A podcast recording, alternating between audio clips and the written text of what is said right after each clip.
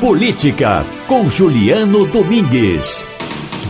Juliano Domingues é professor da Universidade Católica de Pernambuco, jornalista e cientista social, mestre e doutor em ciência política. Boa tarde, Juliano. Tudo bem com você?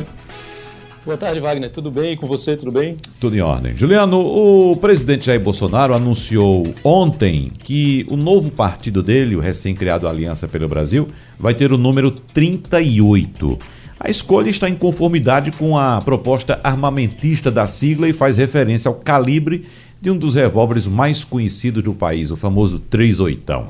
A gente quer saber, professor Juliano, se essa associação do número do partido com o calibre de um revólver não seria uma ofensa à democracia?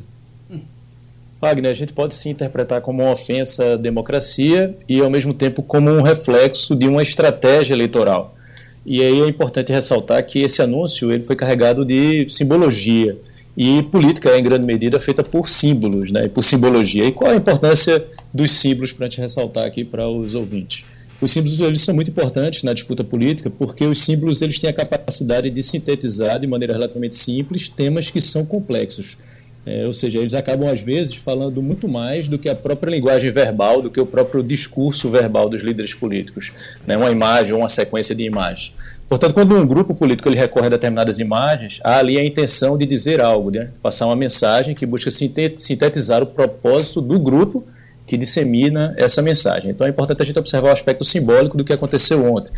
Então, é, ao mesmo tempo, é importante a gente lembrar o seguinte, né? dito isso, é, é, importante lembrar que um dos principais conceitos de política é que política é o processo por meio do qual se busca é, a resolução pacífica de conflitos. E é a partir do momento em que determinado grupo político adota como símbolo elementos que estão associados à resolução de conflito, não de forma pacífica, mas de forma violenta, ou seja, através de arma de fogo, a gente pode inferir que há uma negação da própria política, a negação dos mecanismos institucionais para a resolução de conflitos em uma democracia liberal. E vale ressaltar que no evento de lançamento do partido foi apresentada também o que, o que foi chamado de obra de arte feita com munição. Eu acho que você deve ter visto, ouvinte também, em que o símbolo do partido e o nome do partido eles estavam representados através de cápsulas de bala.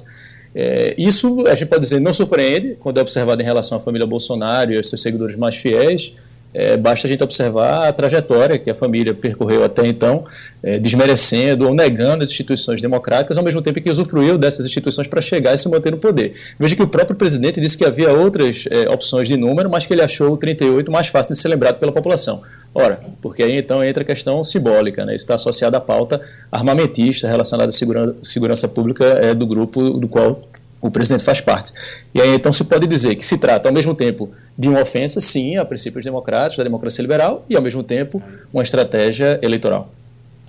Juliano, Felipe aqui, boa tarde, tudo bom? Opa, Felipe, tudo bom? Tudo tranquilo. Veja só, desde a época da campanha, é, existia uma ênfase muito forte no, no, no discurso religioso, traduzido aí no lema Brasil, acima de tudo, Deus acima de todos. A gente não está aqui, evidentemente, é, de forma alguma negando que se possa ter algum tipo de viés religioso, é um direito inclusive consagrado, mas eu queria saber é, se pode haver algum ruído aí nessa questão de é, dos limites da separação entre Estado e Igreja, entre você instituir um partido tão fortemente ligado à religião, Juliano? Isso, como você bem ressaltou, quer dizer, é, existe aí a, a previsão da liberdade religiosa, isso é garantido a qualquer cidadão. É, agora, essa é, distinção entre Estado e Igreja, ela está prevista no artigo 5 da Constituição, ou seja, se a gente se segue o artigo 5 da Constituição, haveria então a garantia dessa separação. Mas, ao mesmo tempo, isso pode fragilizar estratégias eleitorais. Então, mais uma vez, a gente percebe esse, essa espécie de dilema entre seguir, seguir princípios democráticos, né, princípios democráticos basilares, como, por exemplo, essa separação entre Estado e Igreja, ou aumentar as chances de ganhar a eleição. Então é importante a gente lembrar que o Estado ele é, deve seguir, é, deve agir, melhor dizendo, com o máximo possível de neutralidade em relação às diferentes religiões. Ou seja, a ideia do Estado laico está inserida justamente nesse contexto como princípio fundamental para garantir a manutenção da democracia e de direitos individuais e coletivos essenciais, como a liberdade religiosa, como você bem citou. A questão é que, quando um governante se aproxima é, demais de determinada corrente, as demais correntes religiosas tendem a ser negligenciadas. Né? Essa neutralidade que deveria pautar o comportamento do Estado, ela tende então a ficar comprometida.